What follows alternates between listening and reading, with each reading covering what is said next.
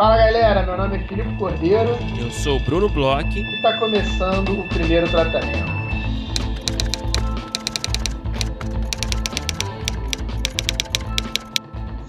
Fala Brunão, tudo bem? Olá, Filipe Cordeiro. Eu tô bem. Como você está aí no frio de São Paulo?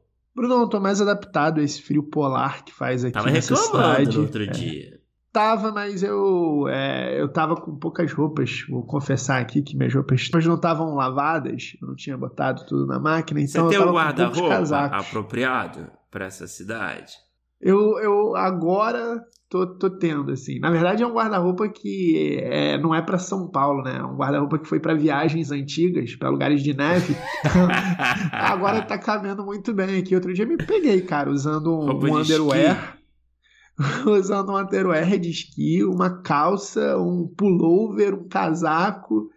É, Faz muito frio É nessa do cidade, seu mas é tempo, gostoso, né? né? De, de atleta de, de Olimpíadas de Inverno, né? Do meu templo de, de, de Olimpíadas de Inverno. Jamaica abaixo de zero, né? É tipo isso. Mas, mas eu gosto até desse tempo, assim, a galera fica mais alinhada, né? Agora eu tô virando esse paulistano aqui, é, alinhado e apreciador de drinks. É. Então, então não tá fazendo muito mal esse frio, não. Eu tô ficando é muito branco, cara, que eu acho meio esquisito, mas faz parte, né? Tá longe do sol, né, Felipe? A verdade, a verdade é que, assim. Todas as vezes que eu converso com você, eu tento entrar em negação de que eu adoraria estar aí na Bahia. Que é essa bem da verdade, né? É, cara, eu vou te dizer que não, não tá uma semana muito agradável aqui, não, cara. Tá chovendo bastante, Ah, tempo horroroso. tá no inverno baiano, né? O inverno É, baiano é o chuva, né? rígido, rigoroso, né? Inverno baiano. Mas vai melhorar, cara. Mas, cara, essa semana a gente teve aí a abertura do grupo de estudos, mais um ciclo do grupo de estudos, é, iniciando aí com muita gente já da casa, né? A galera que tá sempre participando de todas as, as iniciativas e também com muita gente nova. Então, começou com tudo, cara, essa primeira, primeira reunião Soube que foi turma cheia, né? turma cheia, é, conhecemos aí uma galera nova é, que acompanha o podcast há um tempo e a distância, né? Aquela, aquela troca à distância e o grande Guilherme Petri conduzindo aí de forma maestral é, mais uma edição de um livro difícil, cara, um livro desafiador da teoria do drama burguês. É aquele livro que você tem que ficar lendo ali uns 10 vezes cada frase, sabe?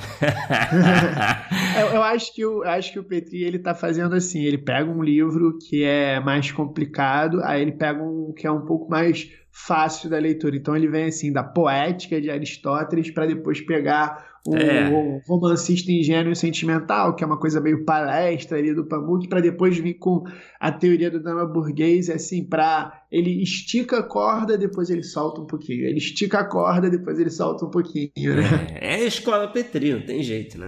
Não tem como escapar da escola Petri. E Brunão, a gente conversou aqui no, no último podcast sobre algumas dicas de séries que a gente estava vendo e que talvez não fossem tão assim mainstream.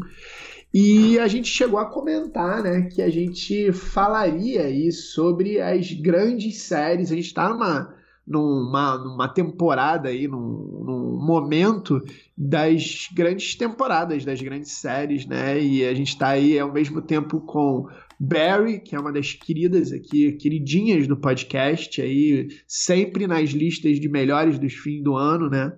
É, a gente está com Stranger Things, que voltou aí com uma Uhum. temporada nova, é, super produção da Netflix. E a gente está com The Boys, que eu e você adoramos, e que talvez seja a carro-chefe aí da Amazon. Então a gente está com três superproduções nos três maiores é, streamings rolando ao mesmo tempo. E a gente ficou de conversar aqui. Eu queria abrir, Brunão, a conversa falando, acho que com a série que já está mais encaminhada. Que é já, na verdade, enquanto a gente conversa aqui, inclusive já acabou, acabou de acabar, que é Barry. Eu queria saber o que, que você achou dessa temporada, Brunão, porque eu acho que eu vou polemizar. É, não, eu, eu, inclusive, eu quero saber o que você achou primeiro, cara, que você tá com bastante coisa para tirar do peito aí, para falar do Barry. É, acho que, enfim, só para dar uma introdução, eu assim, cara, eu acho que eu gostei muito da temporada. Eu acho que é uma temporada que ficou mais, mais dark, né? Mais obscura, é mais dramática, né? É, com bons momentos de comédia também. Teve um episódio, eu não sei qual, qual é o número agora, né, para dizer, mas teve um. Eu que acho foi... que é o sexto episódio, que eu acho que a gente chegou a comentar do... por WhatsApp. É, lá do, da que a galera ia passava lá naquele café lá para comprar um.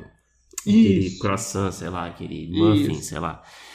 é, mas eu acho que é uma. Eu não sei, eu imagino que você. você a sua, a sua, o seu, a sua oratória e seu discurso venha nesse sentido, talvez, de crítica, né? De, de como a série se modificou nessa temporada. Eu queria saber, eu, eu queria saber, enfim, fala um pouco da sua opinião para a gente falar mais, mais aprofundadamente. Bom, primeiro eu vou abrir aqui sendo sincero com os ouvintes. Eu ainda não vi o season finale, é. mas, é. né, como. É difícil, eu sou uma, né? Eu sou uma pessoa que tô sempre no Twitter, eu sei que foi um final bem dark. Então, tipo. É, não acho que não vai é, atrapalhar a minha opinião, que é uma opinião que já está vindo desde o início da temporada eu acho que a série ela carregou a mão num tom que ela sempre teve desde a primeira temporada, é, que é o do drama, que eu confesso que só nessa chave é, eu não acho ela tão maravilhosa quanto ela já foi. Eu acho que talvez, olha o absurdo que eu vou falar, mas talvez ela esteja já começando a esticar um pouco mais do que precisava, porque o que eu acho que era brilhante em Barry, é, e aí é aquela coisa do, do, do fôlego da série, né? Era essa dicotomia entre ele ser um assassino de aluguel, que é uma coisa que você tem que ser super low profile, e um, wannabe é, ator.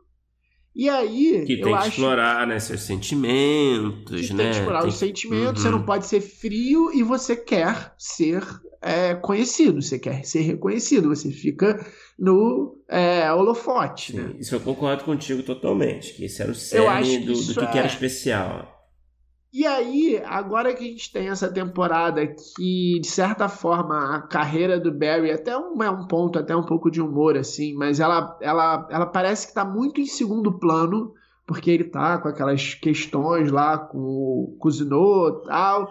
É, ela ficou muito em segundo plano, então ele perdeu um pouco esse talvez esse tesão pela atuação, ele tá em outra chave, que é uma chave que acaba que é um pouco mais dramática, é um pouco menos, levanta um pouco menos para a comédia, é uma chave que ele está tentando é, se, se ele está tentando redenção, né, com o professor. E aí é, eu acho que beleza, a gente tem uma série que é ainda um altíssimo nível de escrita, situações assim, é, é muito, muito, muito, muito originais e diferentes.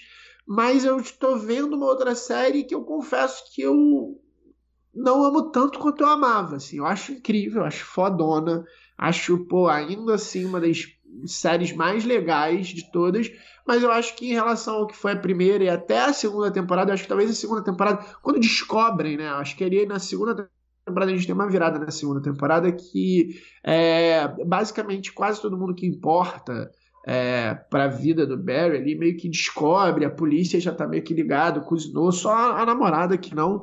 É, a partir dali eu acho que talvez não precisasse mais. talvez. Mas você não acha que também é, a série está trazendo ultimamente um elemento de imprevisibilidade que, que, eu sinto isso, né, nos últimos nessa temporada mesmo, em particular, assim, como Mas ela já tinha, cara. Você acha? Ela já tinha. Já. Não, não já. sei, eu acho que a série me parece tão, na minha impressão, ela me parece estar tá apostando em caminhos que a gente não espera, justamente por serem caminhos assim que, que fogem do que a gente do que a gente é, é, gostaria de ver, de certa forma, sabe? que eu Sim. acho que é mais interessante. E ao mesmo tempo, um outro comentário que eu faço, eu não estou dizendo que está melhor do que estava, eu, eu acho que continua interessante, apesar de diferente, tá? É, uhum. um outro ponto que eu trago para defender essa, esses novos caminhos é que uma série como essa, como Barry, que traz esse assassino que vive uma vida secreta e está sempre fugindo da investigação enquanto ele vive essa vida secreta, é uma série que traz muitos riscos é, no sentido de prender o público, sabe? Eu faço um paralelo com Dexter, que é uma uhum. série que eu adorava Dexter, mas eu sei que, enfim, o final, tanto os dois finais eu acho que foram bem negativos. É, mas é uma série que sempre é, trazia alguma solução é, meio fácil para a série continuar, é, o Dexter continuar na vida secreta. Tudo meio que se resolvia muito fácil e a, gente, e a série se estendia por muito tempo nesse, nessa área de conforto. Todo mundo assumia a culpa pelo Dexter. Tudo que acontecia, alguém descobria ele, alguém morria. E a série se preservava nesse nesse fluxo tranquilo, nessa corrente tranquila, e os riscos nunca, nunca aumentavam, sabe? Eu quero dizer. É, aquela coisa eu... de pra, pra, pra série voltar pro, pro cerne dela e ela continuar tendo a mesma motivação. Então é. o, o, personagem ele não pode evoluir muito, ele não pode sair de um ponto A para um é. ponto B e, Barry, e o Barry faz isso. É, eu me incomodava muito com isso, sabe? E eu mas, acho que. Mas, por exemplo, no Barry mesmo. No Mas você quer ver um outro exemplo? Você quer ver um uhum. outro exemplo que faz isso com maestria, uhum. que o personagem vai do ponto A para o ponto B e não muda em nenhum momento o cerne do personagem? Uhum. Breaking Bad. Sim, total. Ah, sim, a gente tá falando de, de... Tudo bem. Não, mas, mas assim. É que eu tô fazendo Barry, uma... é, é, porque assim, sim. Breaking Bad é fodona, mas assim, eu acho que Breaking Bad e Barry estão talvez acima de Dexter, sabe?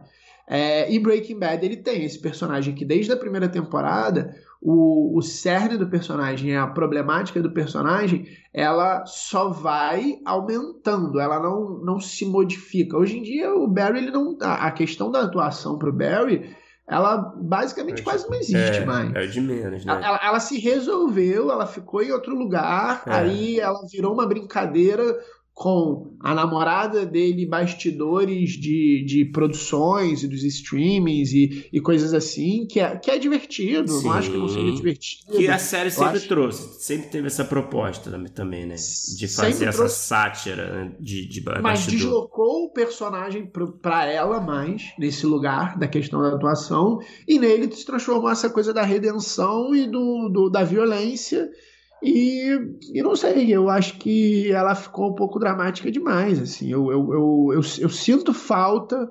do humor é, refinado e o Mas você não acha que também errado teve... e meio violento que tinha no Barry. É uma coisa que eu tá me fazendo. Sei, cara, eu, eu, porque eu, eu, consigo te achar vários exemplos nessa temporada de, de, desse tipo de humor. Por exemplo, aquele aplicativo lá de explosão, sabe? Que é tipo na hora de, de matar lá os caras lá da gangue lá dos bolivianos lá. É, ele tinha, teve que ligar para atendimento, Sim, suporte. Não é, não é que não tenha tem, momentos é um, de humor, um humor mas não tem um episódio que... de humor. É, cara, porque é isso, né? O, o, os riscos aumentaram tanto, né? Que, que ficou mais segundo plano. Eu concordo contigo, né? É. É, eu acho que a gente concorda, na verdade. Eu só, eu só, eu só acho que eu, eu continuo achando interessante, entendeu? Eu ainda continuo é. intrigado para saber. Eu acho, que a gente, eu... eu... acho que a gente concorda em vários pontos. Eu acho que a gente é. concorda no, de, no que, que ela chegou. Eu continuo achando engraçado. Eu acho que a gente também. concorda que ela é boa, mas eu acho que é, me incomoda uma coisa que não te incomoda.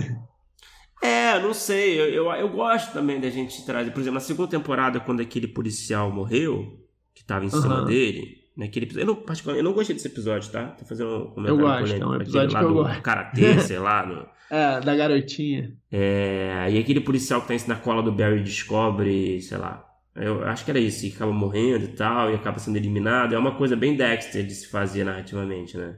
Eu não gostei uhum. disso, por exemplo, sabe? É...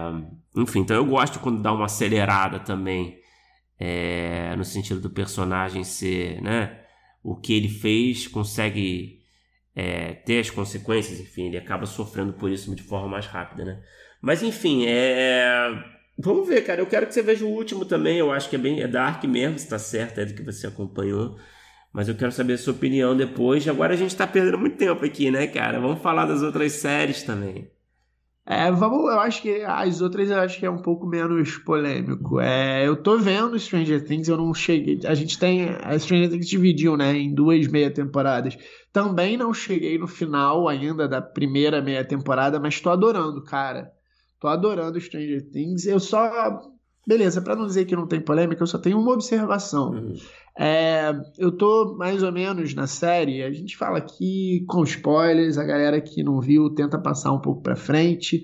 É, eu tô mais ou menos na parte que é, o a, a, Max, né? Ela entende que o, as duas pessoas que morreram estavam com os mesmos problemas que ela e que demorou mais ou menos. Ela, as pessoas tiveram visão, visões e depois de um dia da visão elas acabaram morrendo. Então ela teve a primeira visão, então ela tá achando que vai morrer. O uhum. Lucas, é Lucas, aquele que joga uhum. basquete. Uhum.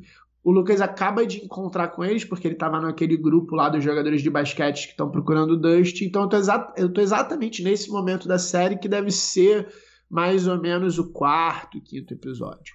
E eu tô achando muito, muito, muito boa a série. Só não estou gostando de tudo que envolve quem não está em Hawkins. A Eleven, o Mike, o Will. É... Pra não dizer que eu não tô gostando de tudo, eu tô achando engraçado aquela dupla lá, o irmão é, do Olha Will. Só, tu gostou disso? O, de maconheiro maconheirão lá, tava achando um pouquinho engraçado, mas mesmo assim não leva a lugar nenhum. Mas eu tô achando aquela parte da história ali que tá levando pra uma coisa que eu acho que vai ser meio Carrie a estranha, né, pra, pra Eleven.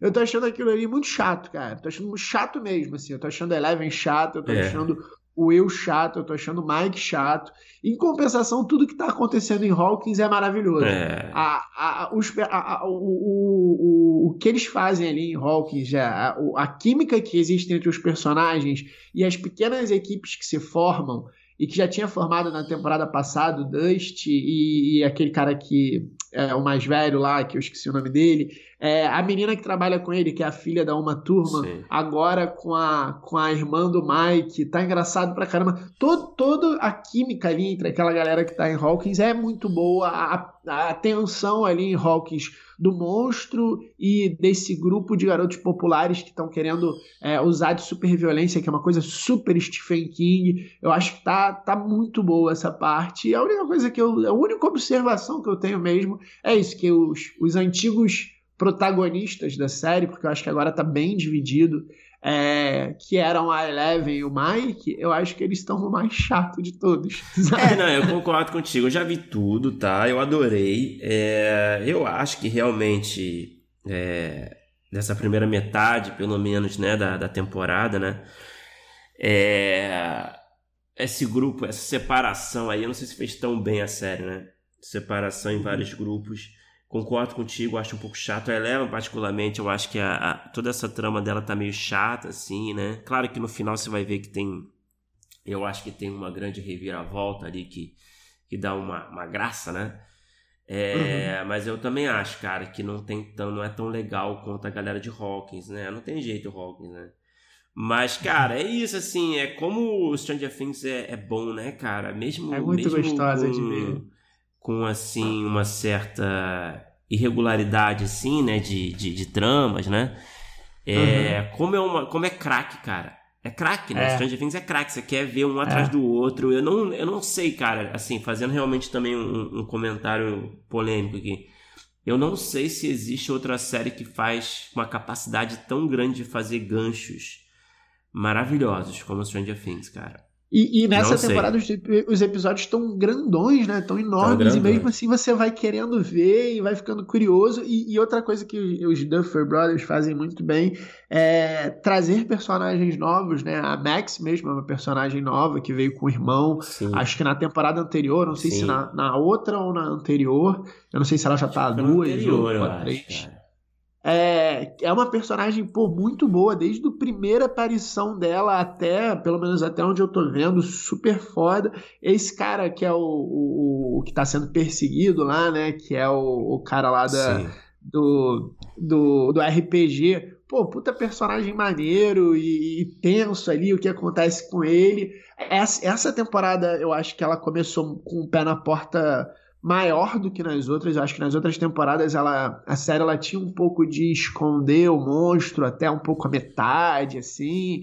Ela ia aumentando um pouco de tensão. Essa ela tá um pouco mais gore, um pouco mais porrada, assim, sabe? A gente tem Sim. na primeiro no primeiro episódio a gente vê aquele monstro grotesco, a gente tem aquelas cenas de quebração de osso e tal. E, é. e tá incrível. Eu sou fãzaço. É, de, cara, e, e, essa construção de personagem, né, cara? Realmente você falou bem, né? Como eles conseguem trazer novos personagens que são bons, são charmosos, são carismáticos. É. E como todos têm um deboche ali, né, cara? A é. irmã do Lucas, a tia Líder, que morreu no primeiro episódio, cara. Super legal. Super legal, né, cara? Mas todos têm uma atitude, né? Muito específica, né? Que é quase assim, é quase como se todos fossem a mesma pessoa, de certa forma, né? Que eu, eu vejo, assim, uma coisa meio autoral nesses diálogos. É coisa meio Aaron Sorkinesca, no sentido de todos falam um pouco como autor, né? É, uhum. Todos têm um deboche muito parecido, né? É, é... Eles, eles, eles, não falam, tipo, num realismo, né? Eles têm, um, eles têm uma. Cada um tem uma música, uma, uma forma, né? É, eu acho que é até parecido de certa forma, claro, com uhum. um pouco tem umas particularidades, né? Mas. Mas, cara, é muito bom e como a edição é muito ágil, a direção, a trilha te manipula emocionalmente, né? É, em momentos chaves, né? E, e, e é uma coisa assim é... emocionalmente você sabe o que esperar também, né? Essa é a parada, uhum. né? Você sabe que é. você vai se emocionar. Todo episódio é. vai ter ali um breakthrough que você vai se engajar ali, né? É... E, porra, realmente, cara, eu, nossa, eu. Eles têm muito controle, eles têm muito controle muito, do tom, cara. eles têm muito controle mesmo ali. É, das homenagens que eles fazem, tudo, é tudo é muito cara, tudo, feito, é. tudo. E é muito gostoso, e, cara, e é aquilo, né? Você assiste e fala, porra. 30 milhões bem gastos por episódio. Uma ah, coisa que, pô, tá a gente. Enfim, a gente, né, sofre aqui, né, com pouco, pouca grana para fazer as coisas, mas é mas você vê e fala, caralho, essa porra foi cara. Mas é, é. bem feita, né, cara? Agora, Bruno, acho que a gente pode falar um pouquinho, porque até tá no início, assim, e eu quis muito falar, porque eu acho que dessas três, e olha que eu, a gente falou bastante, eu gosto bastante de Stranger Things, eu acho que o, a estrela, a melhor dessas aí, para mim, tá sendo The Boys, cara. Eu acho que o personagem do Homelander, putz grilo, ele tá no. Ele, ele é um personagem que desde a primeira temporada é incrível e nessa temporada ele tá no auge, assim, é. Cada episódio ele tá melhor do que o outro. Acho que é uma série que tem um, um sarcasmo muito atual, uma, uma acidez muito atual. É uma série que tem é, o gore ali, a violência de uma forma. tá mais engraçada que Barry. The Boys. E, e eu adoro, é, cara. Outro tipo de humor também, né? Outro forma. tipo de humor, é um outro tipo. É, é uma série meio fanfarrona, né? É, é uma série meio. É meio vale meio, tudo, né? É, meio. Às vezes até meio tosca, mas, cara, é uma série que me pega, sabia? Cara, é bom pra caralho, cara. Realmente, eu, eu confesso que eu tinha um pouco de preconceito lá atrás com série de super-herói. Logicamente, é uma série que inverte aqui, né? É, toda a dinâmica de super-herói. E, cara, é, cada temporada realmente é, é melhor que a outra. Eu tô adorando também essa temporada. Logicamente, todo mundo é apaixonado pelo Homelander, né, cara? Como todo mundo é apaixonado por esse vilão, né? Foda, né, cara? Que é engraçado isso, né, cara? É uma série que o vilão, no caso, Homelander, o grande vilão, o grande antagonista, né? É, que não deixa de ser meio co-protagonista, co, né? É, de certa forma, é. esse anti-herói. Que, que é muito mais interessante do que o Butcher, vai, ou o Huey, né? Mas muito acho mais. Que, acho que talvez, não sei quem que você define como protagonista da série. É, eu acho que é difícil dizer, né? Eu acho que é engraçado isso. Eu acho que o, o antagonista ele é muito maior do que qualquer protagonista, se a gente fosse dizer que é o Huey ou o Butcher. É, porque me parece assim, que é, são os The Boys. Eles dividem um pouco mais. E eu acho que os, os The Boys, eles são legais. Eu acho que eles têm uma, uma interação ali. O French eu acho muito legal. É, eu, eu, eu realmente, é. assim, eu não, eu não eu tenho, não tenho muita paciência pro, pro The Boys, não, assim, sabe? não, eu acho, eu acho eles é. juntos, é. eu acho legal, é. assim, as missões e tal, mas eles separados, nenhum deles eu, eu é. adoro. o Butcher, cara, eu acho um personagem interessante. Ele tem uma coisa meio de hooligan, né? É. Ele tem. Eu não sei nem como é. Eu não, enfim, eu não, eu não li a HQ é um, original. Ele é um herói meio anti-herói também, né? Eu não ele li é um, a... um pouco errado. É né? engraçado, eu não li a HQ original, eu não sei. Eu não, eu não sei como é que tá. Eu não li nenhum roteiro do The Boys, mas eu imagino que na rubrica é, do piloto. Primeira vez que a gente vê o Butch deve estar lá. Ah, é um um cara bruto com uma pegada de hooligan, sabe? Com, com, sabe? Ele tem essa, esse, esse, é, essa referência, eu acho, no personagem, assim, né? Desde... E é um bom ator, né? O cara, cara que gosta de uma porrada, bem. né? O cara que gosta de uma é. briga, né? De estádio, né? Ele tem. E ele tem, tem. Ele tem todo um açúcarzinho nas falas dele, né? Sempre tem uma provocação. Só que ainda assim eu acho que ele não, não lustra a bota do Homelander. É, não, pode crer, cara. E, e, aí é bom pra cara, a gente já falou aqui, né, do Homelander várias vezes, né? Como que. É, e é foda, né? Você ter esse, esse personagem super-herói, o mais poderoso do mundo, literalmente, que carrega a bandeira dos Estados Unidos ali como capa, e ele é o grande vilão, né? É. E, e, e, eu acho que a graça dessa temporada, não sei se você concorda comigo, é. Eu acho que a graça está inteiramente nisso, na verdade, né? Não tem muito uhum. mistério. É até onde vai o Homelander, né? Até é. onde vai esse homem mais poderoso do mundo, que é um vilão, o que ele está disposto a fazer, né? Sim. E, e é claro, né, é, a, a, galera procurando o antídoto, né, para derrubar ele. Mas é isso, né? A gente está vendo cada vez ele indo cada vez mais longe, né?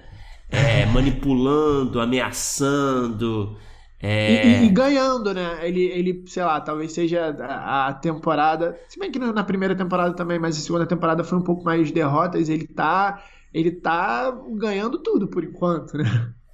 Não, total, cara. Total. E, porra, é bom pra caralho, né, cara? E é muito engraçado e você tem umas. É, um senso de humor muito. Você falou, tem uma tosqueira ali, né? No primeiro é... episódio dessa temporada, então, né? Você tem ali naquela cena de abertura, se é. não me engano. Não, e, é, e, é, legal que ela se entende, ela não. Ela, ela não. Ela, ela se entende muito bem também. Assim acho como Stranger Things, e assim como eu acho que talvez isso tenha sido o problema de Barry para mim nessa, nessa última temporada. Eu acho que, que a The Boys ela se entende muito bem. Ela não tenta é, é, ser mais do que ela é então ela traz algumas. Ela traz. Ela, ela é uma série que fala muito sobre política, por exemplo. Mas ela não.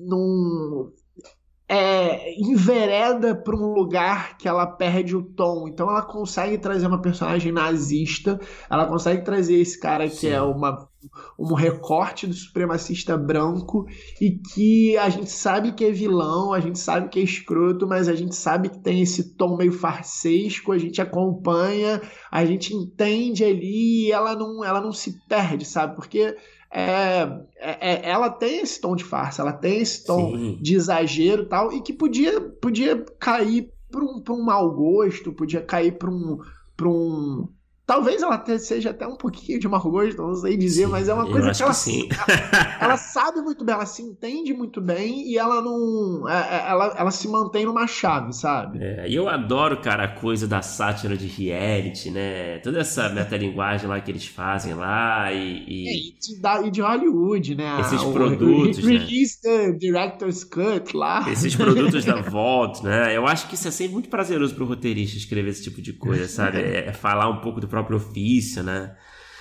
E, nossa, eu acho divertidíssimo de ver essa mistura toda, cara. E tô ansioso para ver o, o que a temporada promete aí, né?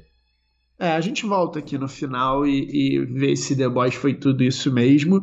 E falando em delícia para o roteirista falar sobre própria, o próprio trabalho, vamos falar da nossa convidada, que para mim, em especial, esse episódio foi é, muito bom porque é uma convidada que trabalha. Você é, se identificou, né? Mais ou menos no mesmo departamento que eu trabalho, em outra produtora, mas é, não exatamente a mesma coisa, porque ela é referência da área, né? Mas no departamento, né, que, que, que eu trabalho hoje em dia, então me identifiquei bastante. Eu até estava comentando contigo, talvez tenha sido o episódio que eu mais me editei do que eu editei o convidado, porque eu me animei falei demais, talvez, em alguns momentos. Mas, cara, foi um episódio que foi muito bom. A gente conversou muito sobre desenvolvimento de projetos, né? Como lidar é, com os projetos, os roteiristas, os canais, é, mercado. A gente conversou bastante sobre essa visão interna da produtora, principalmente essa parte de desenvolvimento mesmo dentro da produtora, quando o projeto já está dentro da produtora. Então conta aí, Bruno, com quem que a gente conversou? Filipe, a gente teve o prazer de conversar com a Juliana Soares. Juliana, ela é supervisora de dramaturgia da Gulani, também é produtora criativa, roteirista, script doctor, é, ela já colaborou como roteirista em séries de Comunidade Básica e Hard, e também no longa 4%, Correndo por um Sonho. É, ela, enfim, trabalha. Peraí. Atuou também como supervisor de dramaturgia do projeto Rei da TV, né, que, que vai estrear em breve. E, enfim, a Juliana tem muita experiência aí trabalhando como roteirista e também no departamento lá de desenvolvimento da Gulani, então a gente falou bastante é, sobre desenvolvimento em geral, sobre o comportamento de roteiristas que trabalham com a Gulani, que tipo de conteúdo a Gulani costuma procurar, costuma trabalhar ultimamente. É, foi um papo muito legal aí de roteiro, de carreira. É, foi bem amplo, acho que a gente falou um pouquinho de tudo. Exato, vamos ouvir que foi bom demais.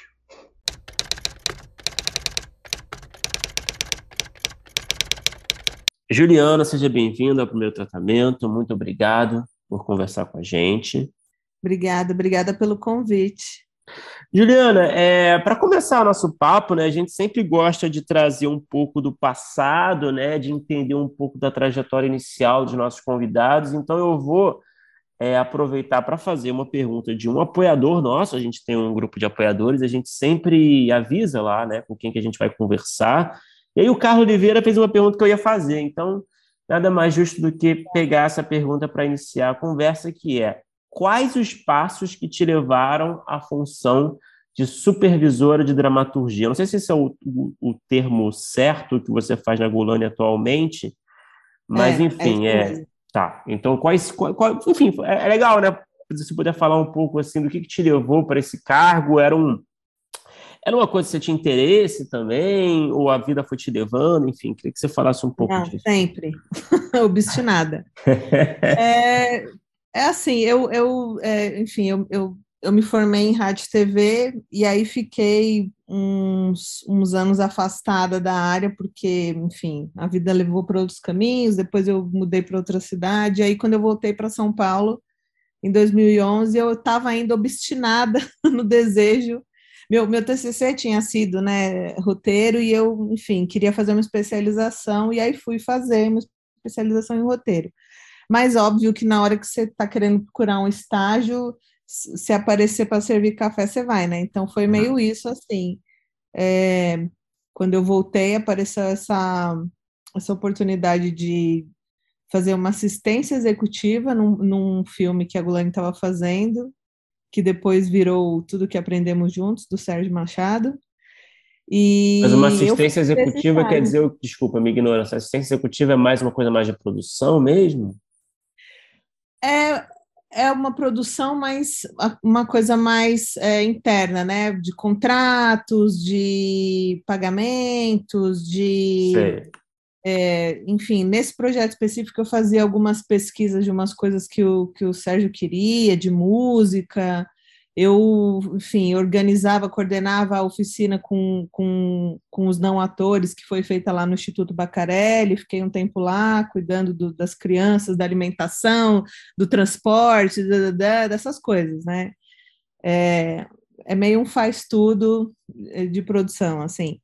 E e aí, enfim, eu fiquei um tempo nesse, nesse projeto, e aí o projeto fez uma pausa, parou, porque deu um, um, um, problema lá com o ator principal, que, enfim, hoje né, ficou o Lázaro, mas passou tantos outros antes, então teve esse momento, e aí o filme parou e eu fiquei meio que sozinha na base, cuidando dessas coisinhas menores, tipo, ah, tem que pagar a condição dos meninos, tem que pagar não sei o quê, tem que comprar não sei o quê, então eu ficava sozinha. Uhum. E aí, por muita sorte, a assistente do Caio Gulani estava saindo da produtora, e por estar tá lá na produtora o tempo todo, eu acabei fazendo uma amizade com ela, e é, ela me falou dessa vaga, e aí me indicou para essa vaga, e aí tanto ela quanto o meu chefe na época, que era o Rui Pires, e a Flávia Lopes, que é outra produtora executiva, enfim, reforçaram ali um, um pouco, ah, ela é muito boa, não sei o quê, e eu fui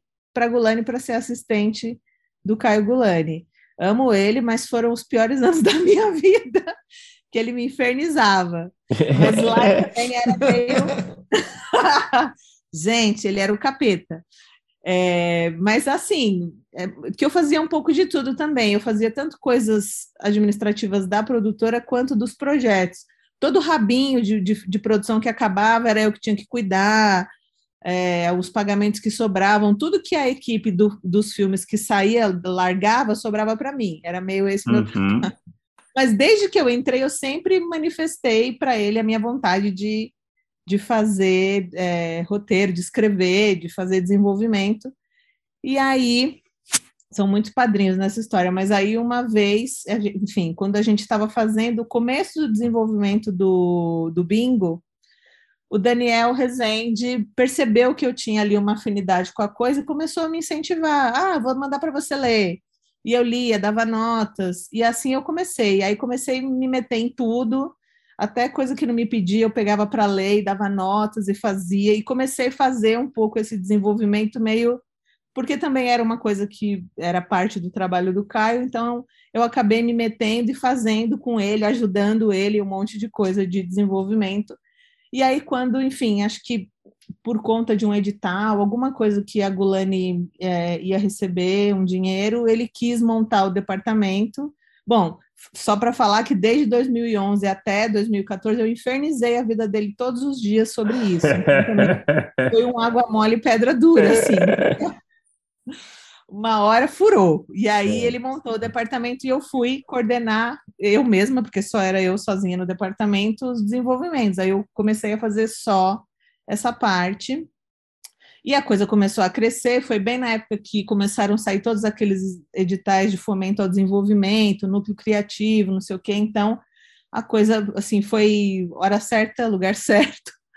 É, começou a crescer muito o número de projetos e de coisas, e aí, e aí a minha equipe começou a crescer, e em determinado momento, depois de três, quatro anos, eu já tinha uma equipe de quatro pessoas, um monte de parecerista externo, enfim, era uma coisa que ficou grande assim. E, e a gente, eu cheguei a coordenar em média uns, uns 60 projetos assim, mas também era ainda um, um, um, um metsa-metsa, vários estágios de desenvolvimento, mas era mais ou menos por aí.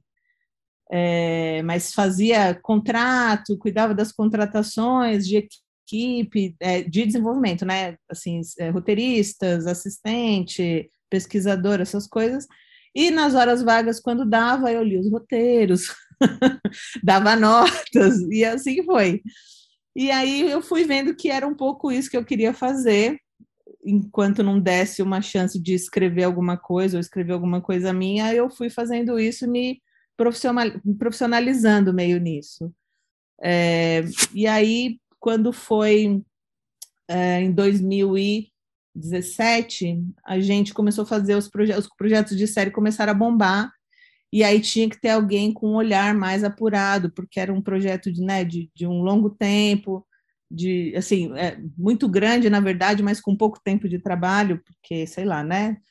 Por exemplo, a, a Hard, que foi a série que a gente fez para a HBO, a gente desenvolveu todos os 18 episódios de uma vez, embora fosse uma adaptação, foi um trabalho grande num curto espaço de tempo, então tinha que ter alguém dedicado, então eu comecei a migrar mais para o criativo e fui deixando a executiva para outras pessoas lá.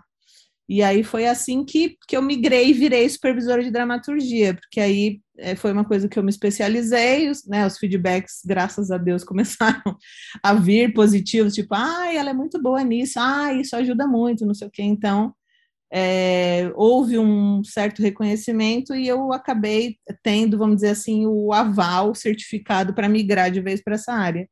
E aí, em 2019, eu saí de licença, porque eu tive minha filha, e quando eu voltei já foi nessa função de supervisora, porque aí já tinha uma pessoa lá coordenando o departamento, fazendo as outras coisas, tudo que eu fazia, e eu fiquei dedicada a alguns projetos específicos, fazendo só supervisão de dramaturgia. Ufa, consegui. Ô, Juliana, eu queria saber é, o, o, quanto você acha que é importante é, esse teu passado em outras áreas da produção, para é, até para as questões das notas em termos de, de dramaturgia. Se é importante, o quanto é importante, é, o que, que, o que, que você sente que esse teu passado é, traz para esse trabalho? Importantíssimo. Eu diria que, é, para mim, foi um diferencial até dentro do mercado, porque eu tinha um olhar sobre a cadeia, né?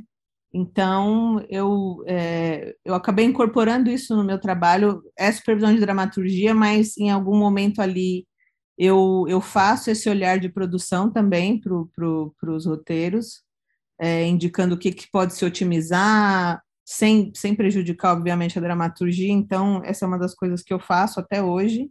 E a minha experiência foi essencial para isso, para aprender a ler contrato, para aprender a negociar, para aprender até a conversar com as pessoas, porque você tem que ser um, um pouco psicóloga também, em alguns momentos. Então, é, é, foi assim, aprender a lidar um pouco, né, entender ali um pouco, porque as relações pessoais são muito importantes, então, entender um pouco esse jogo e, e tudo isso faz parte do meu dia a dia. Então, eu diria que foi essencial nesse sentido. Não que necessariamente para a dramaturgia isso conte, isso conta mais para o todo e de ser um olhar de, de produção que os roteiristas confiam. Então, se eu falo, olha, para eles, olha, aqui é um lugar que dá para otimizar, não sei o que, não, não, eles não vão achar que eu sou a pessoa chata que está querendo cortar um negócio porque sim. Eles sabem que eu estou falando com fundamento, então eu sou muito, uhum. assim, a chance da produtora conseguir o que quer é muito maior, no meu caso, entende? Claro. Porque tem essa ponte entre a dramaturgia e a, e a produção. Então, eu diria que foi, assim, essencial. Ô, Juliane, como é que você lida? Assim, uma curiosidade que eu tenho, assim, com o pessoal que trabalha... Claro, você assinou, né, como roteirista também, ó, diversos projetos, né? Nos últimos Sim. anos, né? Como o Hard, né? Que você falou agora, né? Sim. É, mas como é que é essa dinâmica assim de quem trabalha como você assim numa função assim de desenvolvimento, supervisionando, né? Como é que é essa relação assim de do, do desenvolvimento e do roteiro se sente falta assim de é, de escrever, escrever mais, assim, bate essa coceira de você sentir falta de pegar mais no batente ali como roteirista, ou isso não acontece? Sempre, mas não que eu misture as coisas. Obviamente, gostaria de estar fazendo os meus projetos, mas eu acho que assim varia muito de projeto a projeto e a relação que eu tenho com os talentos daquele projeto. Tem projeto que, é, por exemplo, quando os roteiristas não são tão experientes e eles contam muito com, com com um olhar da produtora, Sim. é uma oportunidade que eu tenho de participar e sugerir coisas, não que eu vá sentar e escrever, mas de, de, de sugerir é, coisas de como eu, como eu faria. Ah, como eu faria isso aqui? Aí eu sugiro, se eles querem acatar bem, se não, tudo bem também. Sim. É, agora, tem projetos, por exemplo, o Hard foi um, um, um projeto que veio é, para a Gulani, ele nasceu dentro da Gulani, vamos dizer assim, e a gente contratou a equipe. Então, uhum. como supervisora, e eu dividi essa supervisão com o Daniel Rezende, como supervisores, a gente tinha carta branca lá para meter a mão se a gente quisesse em algumas coisas. Então, mesmo que o chefe de sala, que era o Danilo Gulani, ou as roteiristas fizessem alguma coisa, a gente tinha já um combinado com eles de que se a gente quisesse, a gente poderia ir mexer e mudar coisas. Então, não é que a gente assim, deliberadamente metia a mão nas coisas, a gente é, tinha um aval, tinha um combinado prévio que era assim, era a natureza do projeto, era essa. Então depende muito do caso. Tem, tem roteiristas diretores, enfim, que eu tenho um, uma relação assim mais próxima e que eles, às vezes, quando estão sentando, falam, escreve para mim aí, a cena me manda para eu ver. e para mim, tudo é exercício, eu faço, entendeu? Tá ali, tá me pedindo, eu vou e faço. Então, depende, depende muito, mas obviamente que coça, né? É, quem, quem é roteirista sabe, é difícil olhar um negócio e você não, já não imaginar o negócio todo na sua cabeça desenhado como seria, como então. É, mas acho que é isso, é um pouco entender a medida ali da sua intromissão, entre aspas, né? É, essa é uma pergunta até que eu. Perdão, fala, Juliana. Não, pode falar, pode falar. Não, eu só ia fazer um comentário que eu ia até. Eu acho que é uma pergunta que é válida até para o senhor Felipe Cordeiro, que está conosco aqui, né? Essa coisa de como é que você lida com essa questão é, de ser alguém. O Felipe agora está na formata, né, no desenvolvimento, como é que é essa dinâmica de trabalhar é, com o desenvolvimento, mas não escrever nessa coceira. Não sei como é que é para você, Filipe, se você lida bem com isso. Não, pois é, era uma coisa, inclusive, que eu ia perguntar com mais detalhes até, porque sim, coça mu e muito, mas. Mas não é bom é também, isso, às vezes, no Tem projetos de... e projetos, tem pessoas e pessoas, inclusive, sim, é, pelo, pelo menos da minha parte, Juliana, desculpa que o Bruno jogou uma coisa para mim, mas eu vou querer falar aqui. Inclusive, assim, dos próprios roteiristas, muitas vezes, a gente, sei lá, pelo menos eu noto que tem alguns que são muito abertos e querem muito ter um diálogo com a gente, Sim. sabe? Né, Sim. Juliana? Tem uns que, tipo, eles sentem, tipo, o, o, essa forma de trabalhar em parceria como quase que uma necessidade, né? Sim, sim. É exatamente essa medida, o quanto te dão abertura. Eu, eu vou muito por aí. É, já trabalhei com talentos mais renomados que simplesmente não aceitavam que se mexesse no, no, no trabalho deles. Se tivesse ruim ou tivesse bom, era o trabalho dele, e foi uma coisa que eu tive que entender.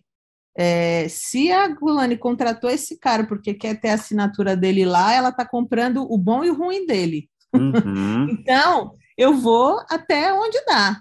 Se dá abertura, ótimo. Se não dá, tudo bem, gente. É isso. É, foi o combinado era esse. Então, a medida é meio essa mesmo. O quanto te dá uma abertura para participar? Se deixar, eu tô lá sentado escrevendo junto. Se não deixar, não tô. É meio isso. Mas também não ah, tem um tá lado, perdão, Felipe, só ia comentar, não tem um lado assim também que é um pouco não sei se confortável é a palavra, mas é, em relação a tem um problema de problemas a serem resolvidos que não vocês nessa função de vocês vocês podem até apontar caminhos, mas acho que acho que apontam mais os problemas, né? É, e não, é, não, são vocês que têm que resolver necessariamente, né? Esses problemas. Eu não sei se tem um conforto ali também. Muito, né? Pode falar, mas É, eu não sei se a palavra é muito bem conforto, porque às vezes dá um nervoso. Mas, mas uma coisa que eu ia te perguntar é que, assim, também existe, é, porque não é uma relação necessariamente é, produtora e roteirista, produtor e talento, né? Muitas vezes, principalmente em séries, existe a relação com o canal. E aí eu queria saber é, mais, porque assim, esse assunto clar, claramente me interessa, eu estou aqui aproveitando para aprender mais com alguém que está aí fazendo com maestria tanto mais tempo no mercado que eu. Eu queria entender como é que é, é, é esse, esse jogo com os outros lados. Assim, você já se viu em situações é, complicadas, e aí eu acho que não precisa falar qual projeto, canal, etc. É, de, sei lá, uma queda de braço entre o canal, a sala. É, quando tem o canal na jogada, como é que fica a produtora no meio ali, porque entra mais uma parte na história. Eu queria saber quando, é, principalmente com, com séries, né? Com filmes até às vezes tem uma coisa ali, com distribuidora, com é, às vezes até canal, né? Dependendo de onde vai. Mas acho que com séries isso é uma coisa mais forte, né? Sim. Cara, assim, é, eu aprendi com, eu desenvolvi um método ao longo do tempo para parar de sofrer, porque eu sofri muito, muitas vezes, tive muitas quedas de braço, muitas rugas e cabelos brancos que eu ganhei que eu poderia ter economizado na minha vida, que foi assim, eu sempre vou olhar primeiro quem é, entre aspas, tá? Quem é o cliente? Quem está pagando essa desgraça? É produto é, uma, é da produtora independente? É do, do direito do streaming? Quem é o chefe do negócio? Então, a primeira coisa que eu vou olhar é isso. A segunda coisa é: estamos aqui fazendo um produto comercial que tem um foco de mercado, de bilheteria, nananã, ou estamos fazendo um negócio de arte, ou meio do caminho, uma coisa de festival, qual é que é o negócio? Isso é, é a primeira coisa que eu olho. Especificamente para a série, que é, né, arte é um negócio que, né, série e arte são duas coisas que não, não, não ornam na mesma frase aqui no Brasil, mas é, eu vou olhar sempre quem é que está pagando. Então, se é um, um, um, um, projeto que o IP é da produtora, obviamente que a relação com o canal é outra. A gente tem séries assim que até hoje existem, até os executivos já mudaram lá no canal, mas é, a relação é mais parceira, né? É, é mais horizontal. É, no caso do streaming, que eu não vou citar nomes aqui, é uma relação muito vertical. É, assim, então, o que eu tento é um pouco entender o que é que eles querem com aquele projeto e tentar reproduzir isso nos meus comentários para a sala, para os criadores, enfim, para quem está escrevendo. Uhum. É um uhum. pouco traduzir. É meio Obviamente, ponto A também... ponto B, né? Fazer meio que o meio de campo, né? É, fazer um meio de campo, mas não é um meio de campo passivo. Eu acho que assim, uhum. obviamente que se me pedirem uma opinião, se eu discordar do que o executivo falou, eu vou falar, eu discordo. Você quer ir lá e peitar ele, você que é criador, pode, eu não posso. Então você fica à vontade. se você quiser concordar com ele, também tá ótimo, fica à vontade, entendeu? Mas assim, é, é isso, depende muito da abertura que eu vou ter com a sala de falar o que eu concordo, o que eu discordo, e o quanto eles querem comprar o que eu estou falando e peitar o canal porque eles, como criadores, podem. E na relação com o canal vai ser isso. Eu, eu tenho, eu sei qual é o meu limite. Eu vou muito mais na ideia de perguntar e entender o que eles querem com o produto final, para eu poder, um pouco, entre aspas, moldar os meus comentários para isso, do que necessariamente ir para um embate, sabe? Então, assim, já percebi que não adianta. Embate não adianta, principalmente se eles estão pagando e eles têm um objetivo que eles definiram lá na sala de reunião deles e que talvez eles nem queiram falar, mas eu vou cutucando para saber, para todo mundo falar a mesma língua. É um pouco esse o objetivo, assim. Então, é, e aí, paciência, eles estão pagando, entendeu? É, às vezes eles pedem uma. Já vivi situações de que a série foi assassinada por causa de uma opinião muito estúpida de um executivo, que eu gostaria muito de dizer que é, mas não vou poder. Então, é, vi a série morrer, porque. Em off, em off, acho que a gente pode conversar. A gente pode, a gente troca da nome, RG, tudo. Mas, assim, foi, foi tenso, porque matou a natureza da série. A série era sobre uma coisa, o comentário dele levou para um outro lugar e matou a série. Enfim, simplesmente foi isso, mas eles estavam pagando, o criador não quis peitar e foi isso. Um comentário, mas assim, é, é eu sei que a gente está num terreno meio, meio pantanoso, assim. Mas é, esse comentário que matou a série, né? Como você falou, é um comentário meio atrelado assim a, a um algoritmo, a expectativas é. em relação ao. É, tá, não, só para eu entender é. mesmo, porque tá. Fico curioso aqui.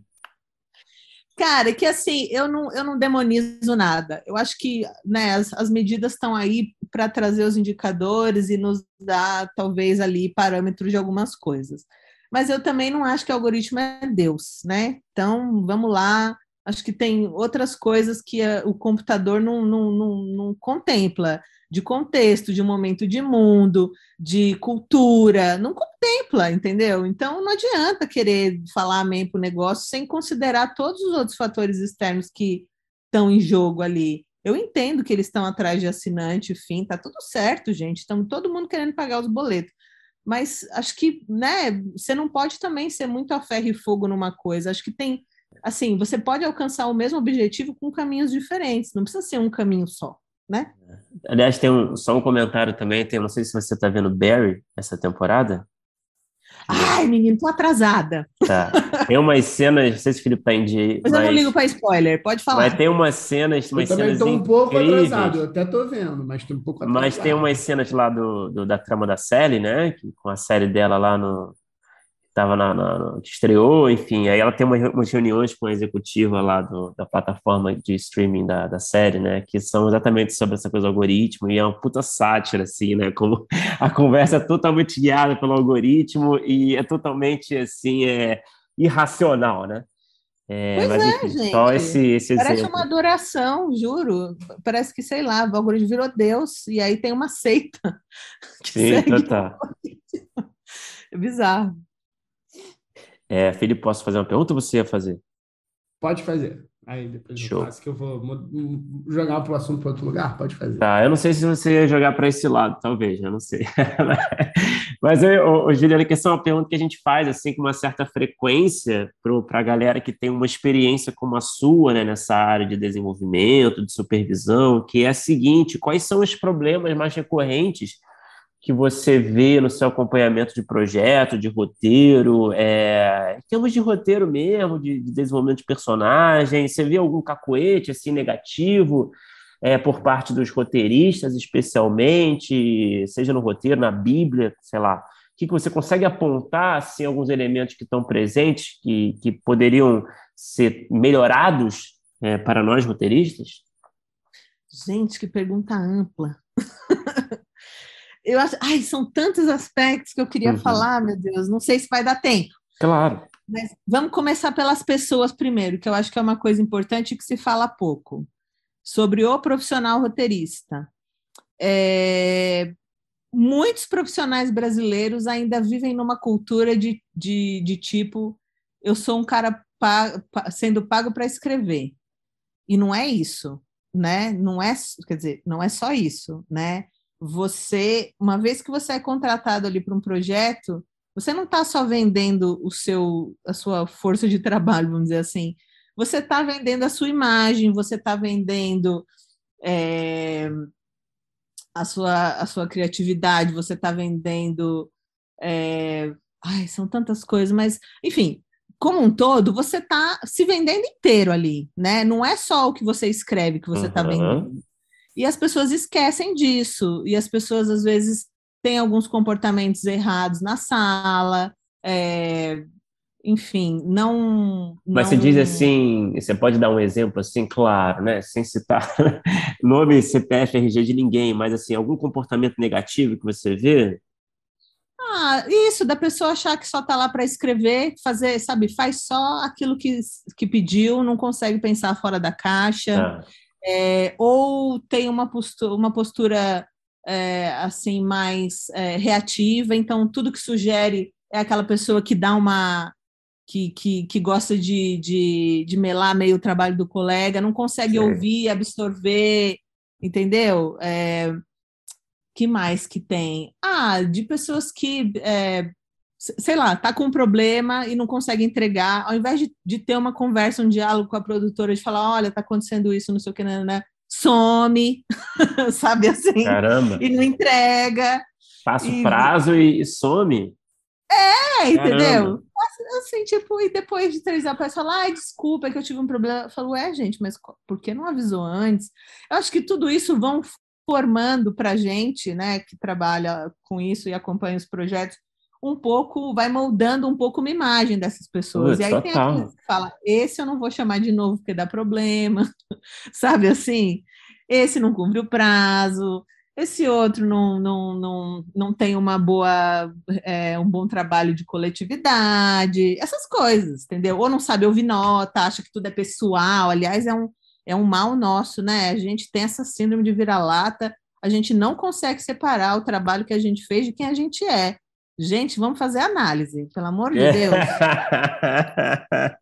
separa, é que, separa. É que eu acho que tem um envolvimento. É, o envolvimento do, dos roteiristas né, com o seu material é tão emocional, né? É tão, acho que exige tanto assim, né? coisa de Óbvio, tempo. De, e aí eu acho que a pessoa. É, pois é, mas aí eu acho que acaba, acaba dificultando essa separação mesmo, né? Mas é. Dificulta. Mas precisa fazer esse exercício, claro. gente. Entende? Pelo amor de Deus, ninguém está dizendo que você é o pior roteirista do mundo porque não gostamos da logline que você sugeriu. Meu Deus, qualquer dificuldade.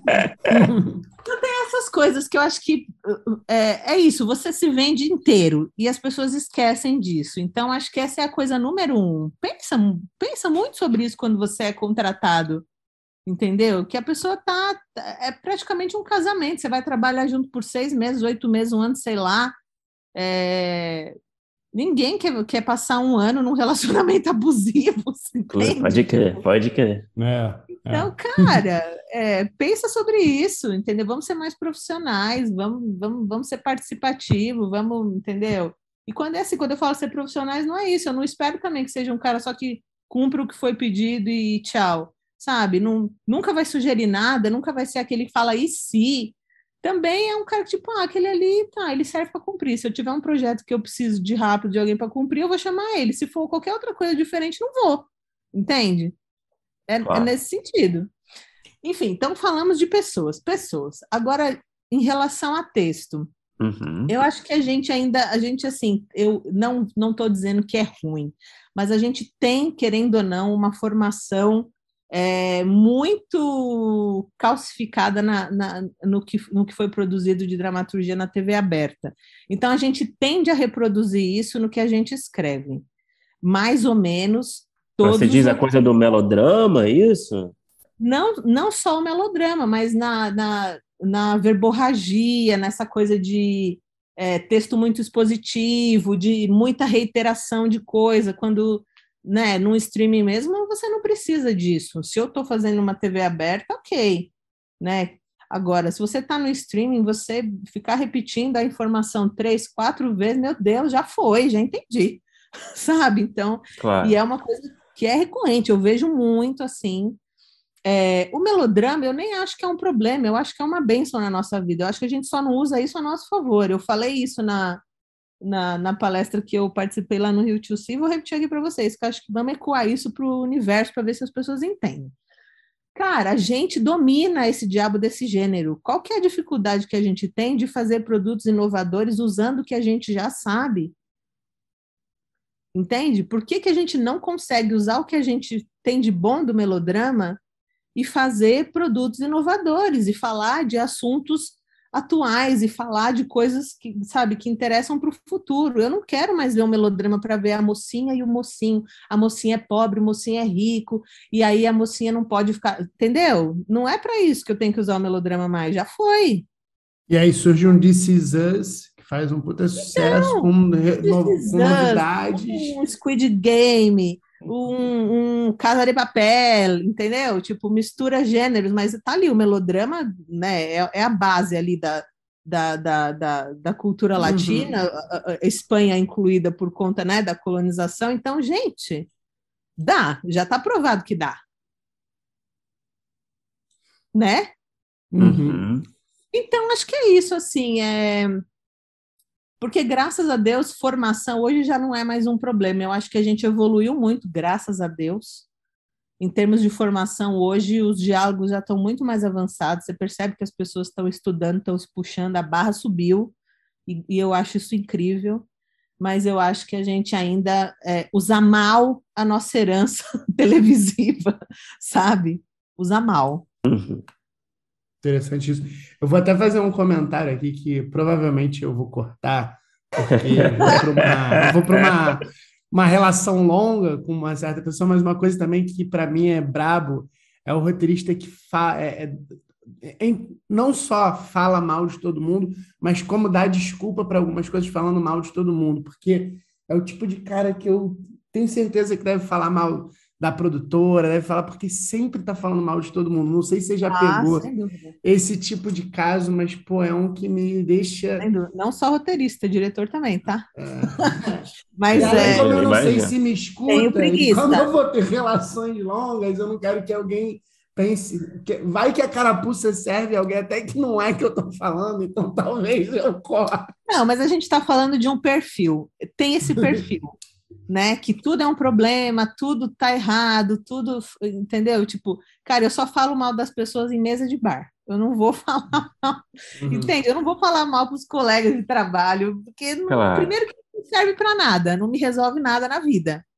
É, a única coisa que a única coisa que fica disso é a impressão que eu fico da pessoa que falou mal. É, é exatamente isso. Uhum. Tipo, cara, se falou do outro, vai falar de mim, vai falar do próximo, vai é. falar, né? É. Ô, Juliana, eu queria te fazer uma pergunta que é até um, um passo um pouquinho atrás que eu ia jogar para esse outro lugar, que é até da do Bruno, que é uma coisa que, para mim, é uma coisa que realmente, é, vou te falar a verdade, até mexe um pouco comigo. Hoje em dia, trabalhando é, lá na produtora, e ainda mais tendo podcast, eu e Bruno, a gente tem muito contato com roteiristas é, novos, né, que estão começando na carreira. A gente faz as rodadas de negócio aqui no primeiro tratamento. E eu, eu acho que o, o nosso mercado ele é um pouco cruel com o roteirista que está tentando se colocar no mercado. E, sei lá, do outro lado da, da bancada, é, ao mesmo tempo que eu tento fazer alguma coisa, às vezes é, existem alguns limites que eu bato, assim, e que é, às vezes até tiram um pouco meu sono, porque eu acho que eu queria ser mais ativo em pensar formas de é, ajudar pessoas que estão começando e, e, porque até pouco tempo a gente, eu e Bruno, sofríamos com isso é, quando começamos as nossas carreiras. É, a gente convive com muita gente que sofre com isso, que a gente muitas vezes sabe até que são talentosos.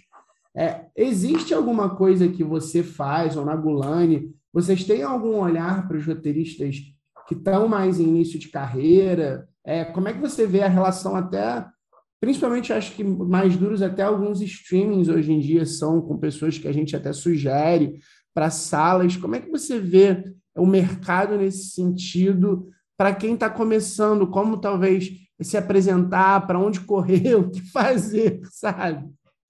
Sim.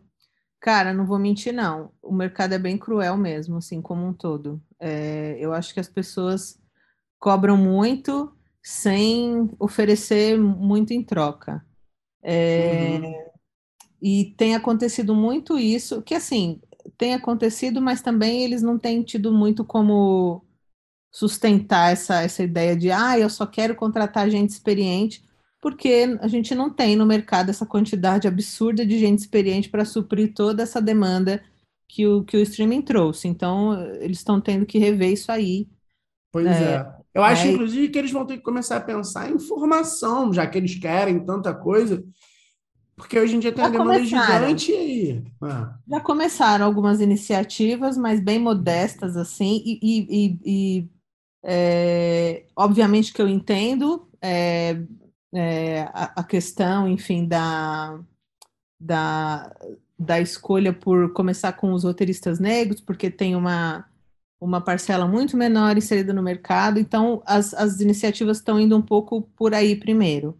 A Gulani, inclusive, fez uma, é, que foi muito bacana, e algumas pessoas já se colocaram no mercado, embora a gente não tenha é, conseguido absorvê-las no, no, nesse laboratório que a gente fez, mas a gente soube das pessoas que elas, por causa dessa experiência, conseguiram se colocar, então acho que foi, foi, foi alguma coisa que já é, assim, deu, nos deu, me deu pelo menos uma alegria de saber, ah, é, né, as pessoas já eram talentosas, só não tinham espaço. O fato de ter um Gulani lá no currículo ajudou, ótimo. Então, é isso. Mas é, o mercado é muito cruel mesmo e é, é, assim, as pessoas, assim, o que eu sinto, o que eu percebo é que a pessoa tem que ser muito insistente. Porque ou ela tem que, que começar a fazer um networking, porque quando um, dois, três indicam, aí parece que a coisa já começa, parece que ganha um selo. Ah, não, então você já foi indicado por três pessoas diferentes, ninguém nem olha o currículo, chama, sabe? Acontece muito isso. Então, eu acho que é um pouco assim, e eu, eu, espero que de tudo que dessa pandemia horrorosa trouxe, essa foi, sei lá, a única coisa boa que aconteceu, que foi essa essa essa oportunidade de gente de fora poder trabalhar nesse eixo Rio-São Paulo, na panelinha, né? Então, é, foi um, uma época que a gente conseguiu montar salas com gente de vários lugares diferentes e conhecer pessoas diferentes, então é, foi muito bom. E, mas eu acho que não, não tem muito, eu acho que tem que ser na insistência mesmo, sabe? É, não só com produtoras, mas acho que com, é, sei lá, você fez um curso, você foi num workshop, conheceu ali um roteirista não sei o quê, ele deu uma abertura de você mandar um material, não sei o quê, é, vai atrás, manda, fica no pé, e aí, olha, se tiver um trabalho, me chama.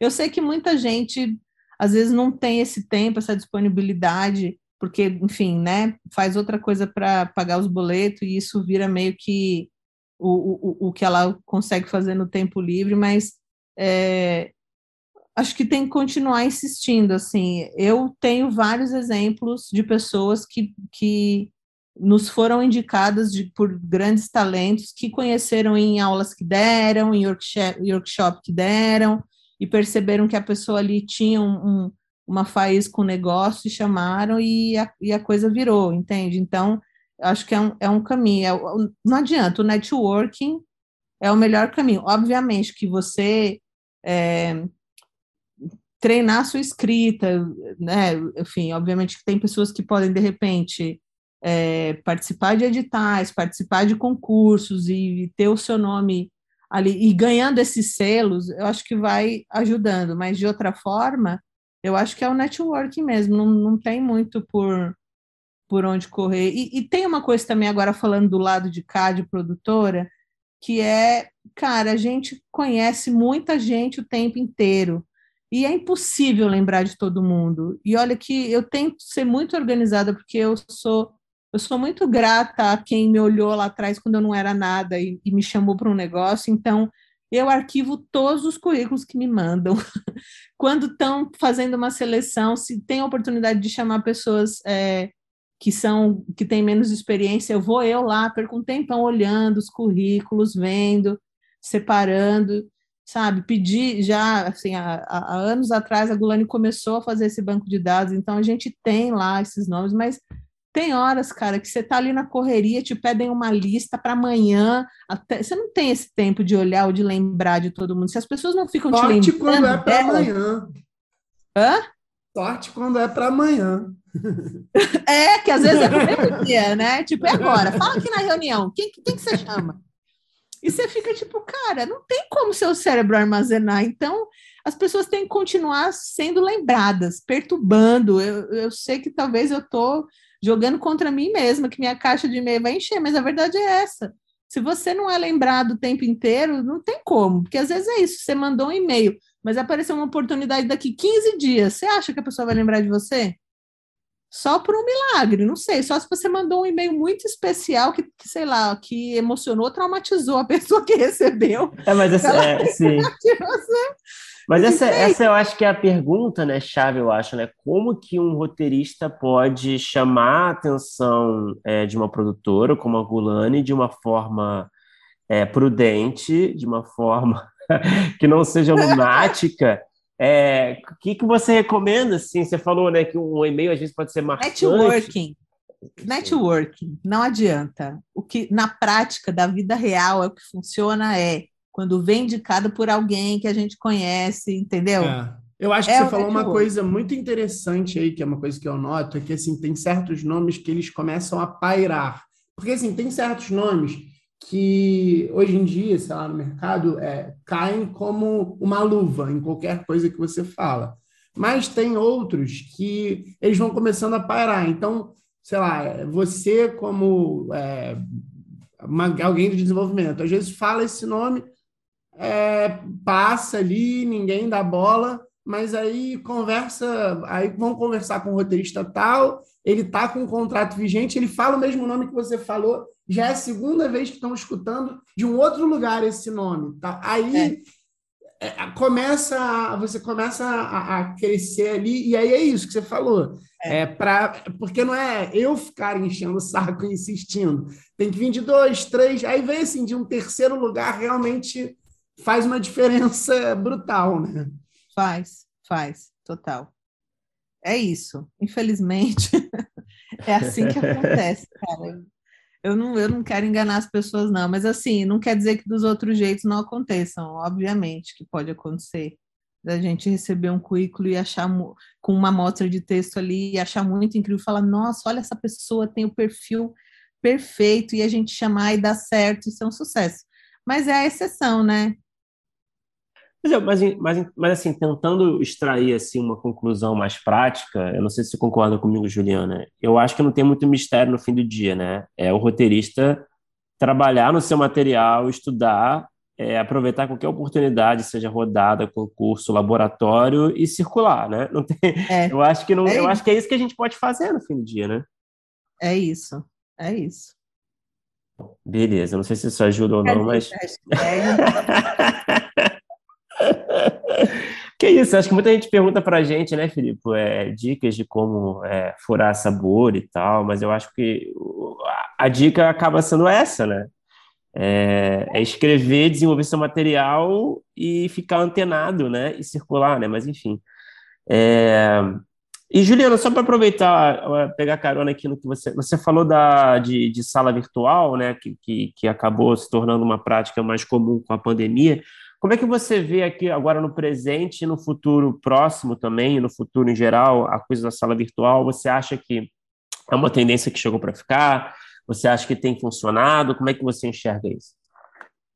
Eu, eu, eu, eu vou projetar o futuro olhando para o que aconteceu, porque, de fato, se eu falar para você assim, ah, eu acho que vai ser, não sei, né? Porque se eu fosse a dona do dinheiro, com certeza eu saberia, mas como eu não sou. Sim. Mas assim, eu achei que funcionou muito, eu achei que é, é, Obviamente que tem um cansaço ali de você ficar muitas horas na tela, então talvez a quantidade de horas trabalhando diminua, mas eu acho que as, as, as pessoas na sala encontraram dinâmicas de às vezes se encontrar em períodos é, diferentes, mas ter uma, uma, uma folga no meio ali que a pessoa consegue organizar a vida, e isso, a qualidade de vida, acho que ajuda um pouco. Então, eu achei que foi é, eu, eu, eu, assim, eu quero muito acreditar que veio para ficar, para a gente poder ter a oportunidade de, de ter, de fato, uma diversidade de pessoas numa sala, que era uma coisa muito mais difícil, porque você, ou a pessoa tinha que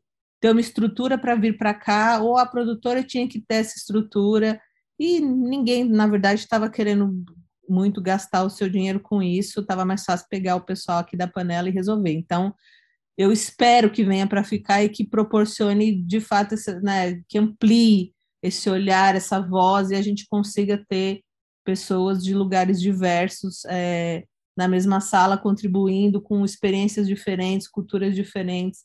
Enfim, é um sonho. Não sei se é uma projeção, é, eu, eu mas eu achei que foi ótimo.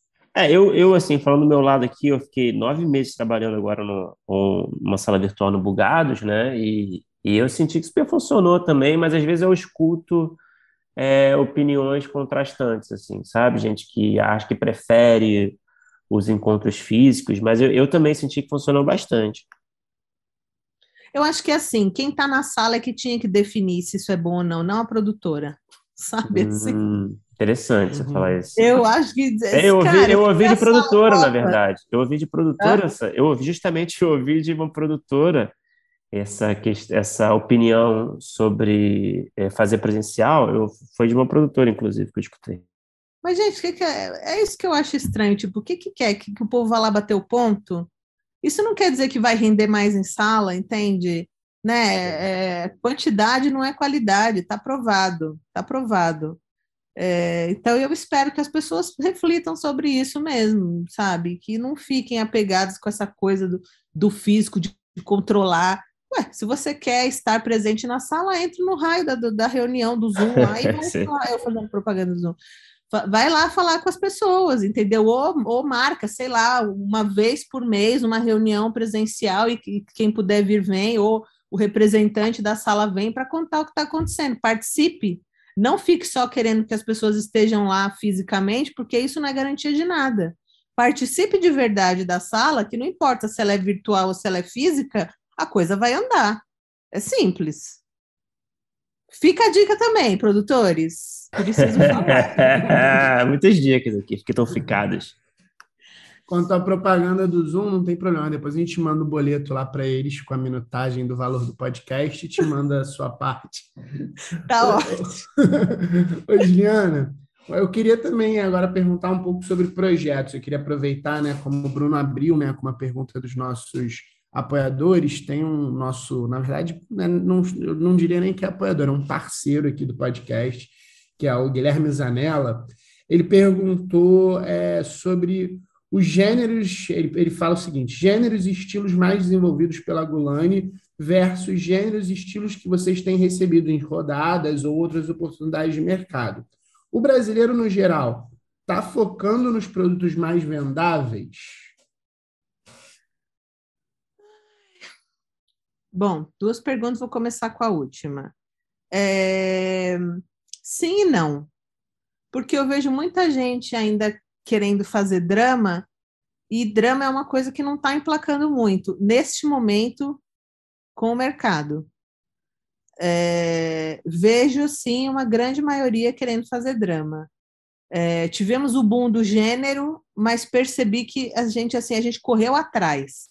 A gente não estava preparado a gente não conseguiu desenvolver coisas sólidas de gênero a tempo de atender a demanda e fazer sucesso, e o canal falar, vamos investir mais nisso. Então, estamos voltando, é, né, eles voltaram atrás nisso, e a bola da vez agora é a comédia, né? É, basta você fazer aí um, dar uma, um Google rápido ou dar uma pesquisada nos streams, quais foram as últimas séries brasileiras lançadas, se não foi comédia, não foi policial, eu não sei, não sei. Mas, mas assim, sobre. Sim, sim, desculpa, só para fazer uma pergunta adicional aqui, aproveitando, é, em relação à comédia, né? É, a gente tem sentido, eu pelo menos tenho sentido que a comédia mais popular, né, tem sido talvez uma comédia quase que total aí que está sendo produzida ultimamente.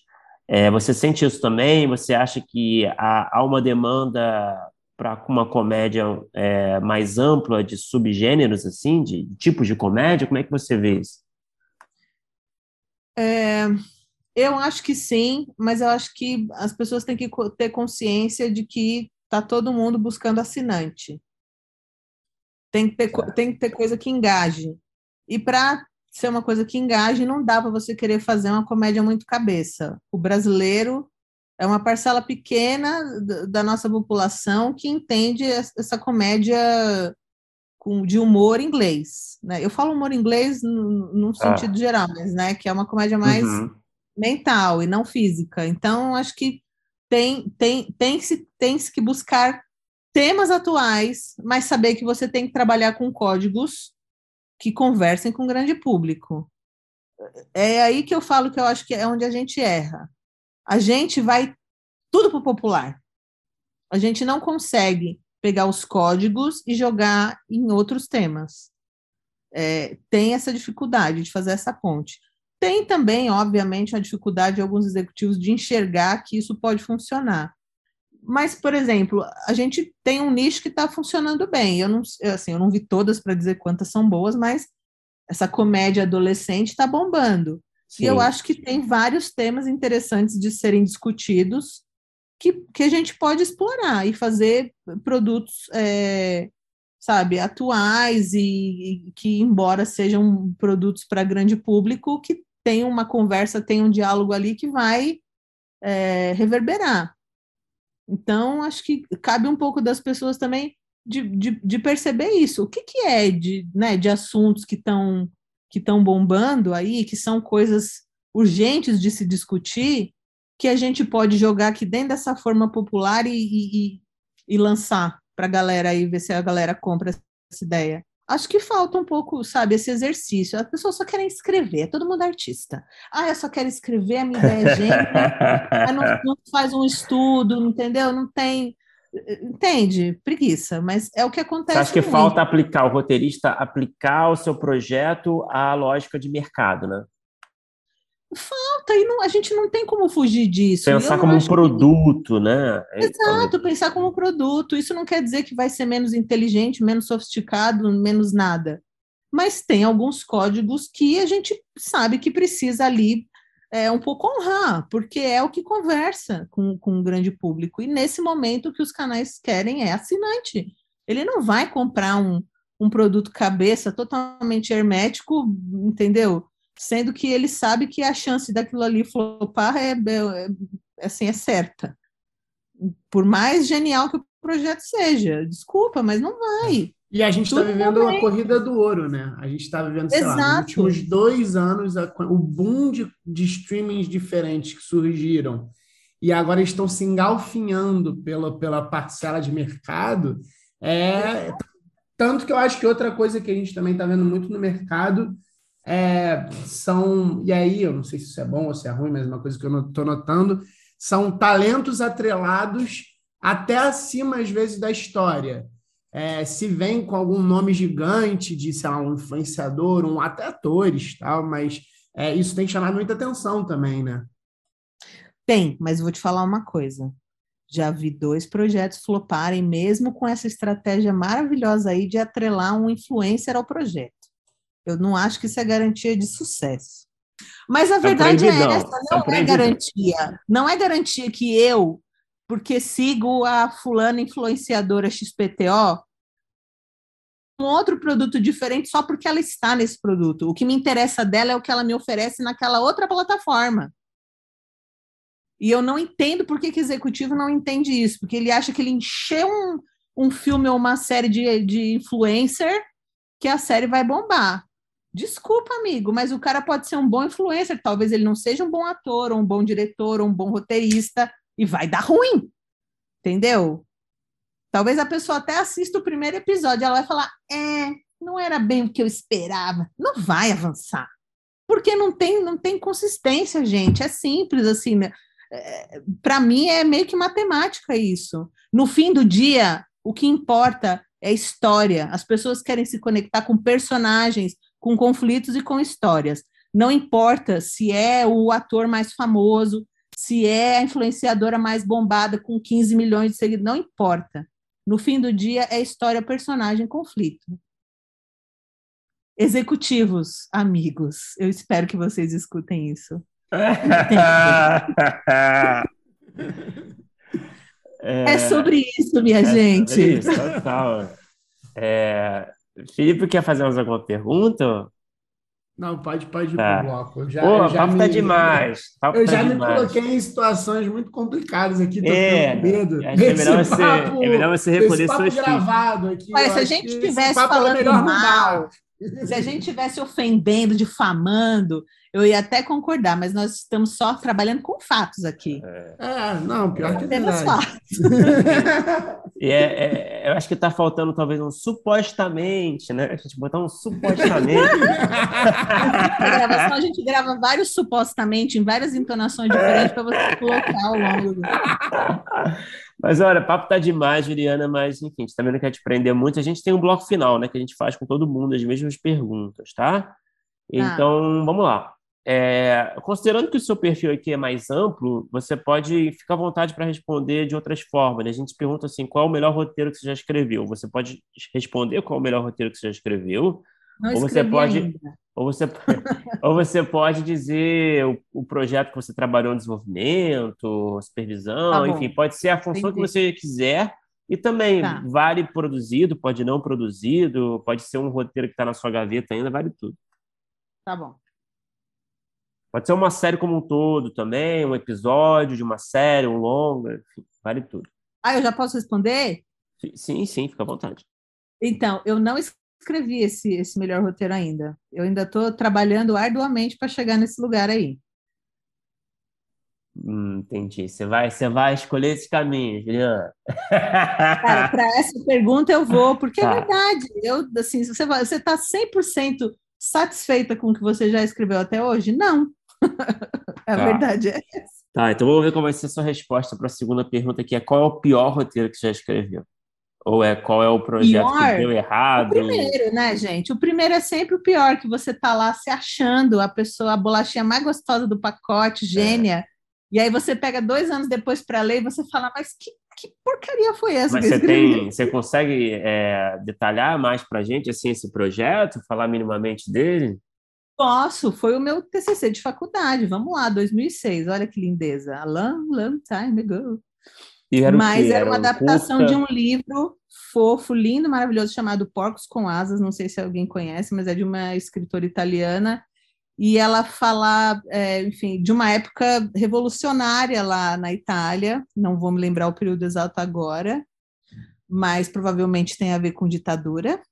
E aí a gente, eu fiz uma adaptação, eu falo a gente porque era eu, era eu e mais uma pessoa, era uma, a gente era uma dupla, e a gente fez uma adaptação para a nossa realidade anos 60, aqui no Brasil, e é um desastre. Se eu pego ele para ler hoje, assim, eu gostaria de voltar no passado e dar uns tapas na, na, cara da Juliana que escreveu, porque ela fala, amiga, acorda, isso aqui, isso aqui tá longe, isso aqui tá longe de ser um roteiro.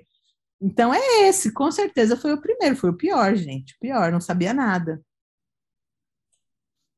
Juliana, o que, que você assistiu? Pode ser nacional, estrangeiro, qualquer formato, série, longa, curta, até.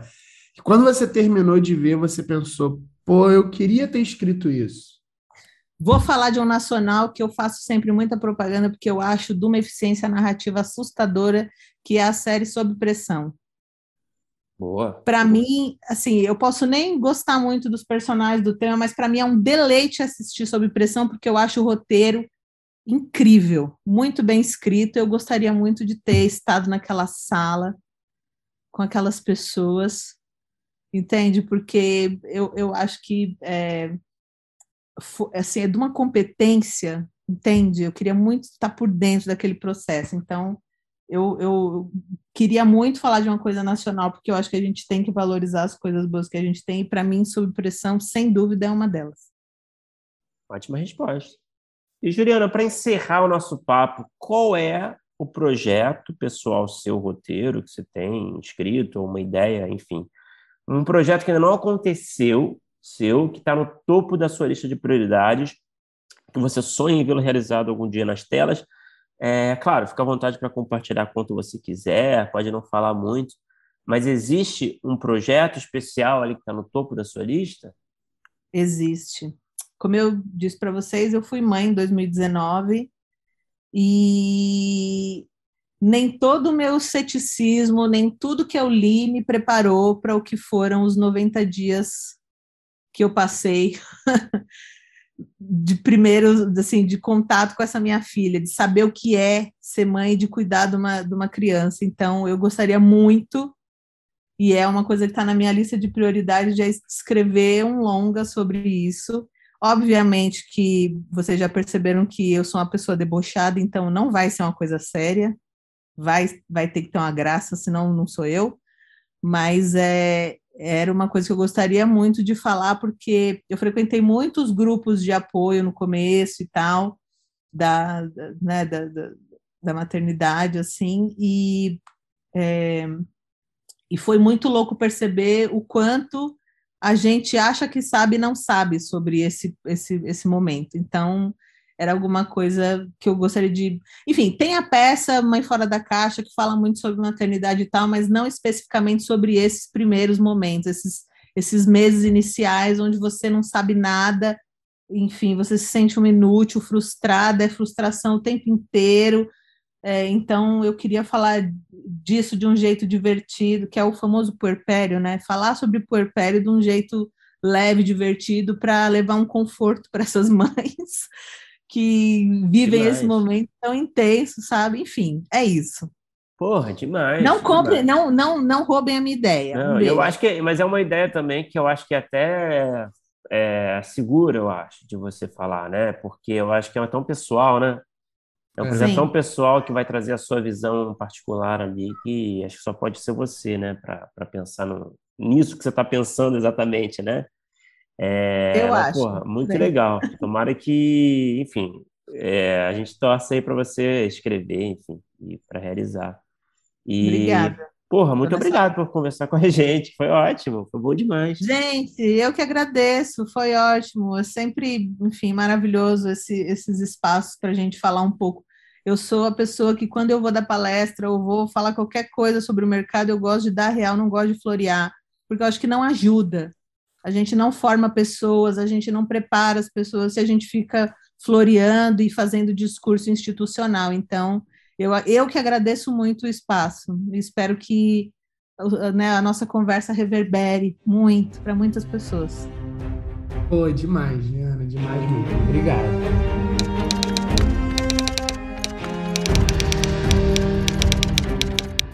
Opa, chegou até aqui? Muito obrigado por escutar. Conheça a nossa campanha de apoio na Aurelo em escute.orelo.audio barra primeiro tratamento. Por lá você pode ganhar recompensas exclusivas e nos ajudar a continuar conversando com os nossos roteiristas favoritos. Tem dicas, comentários ou sugestões? Fala com a gente pelas nossas redes sociais e não se esqueça de assinar o feed do primeiro tratamento pela Aurelo. Até a próxima!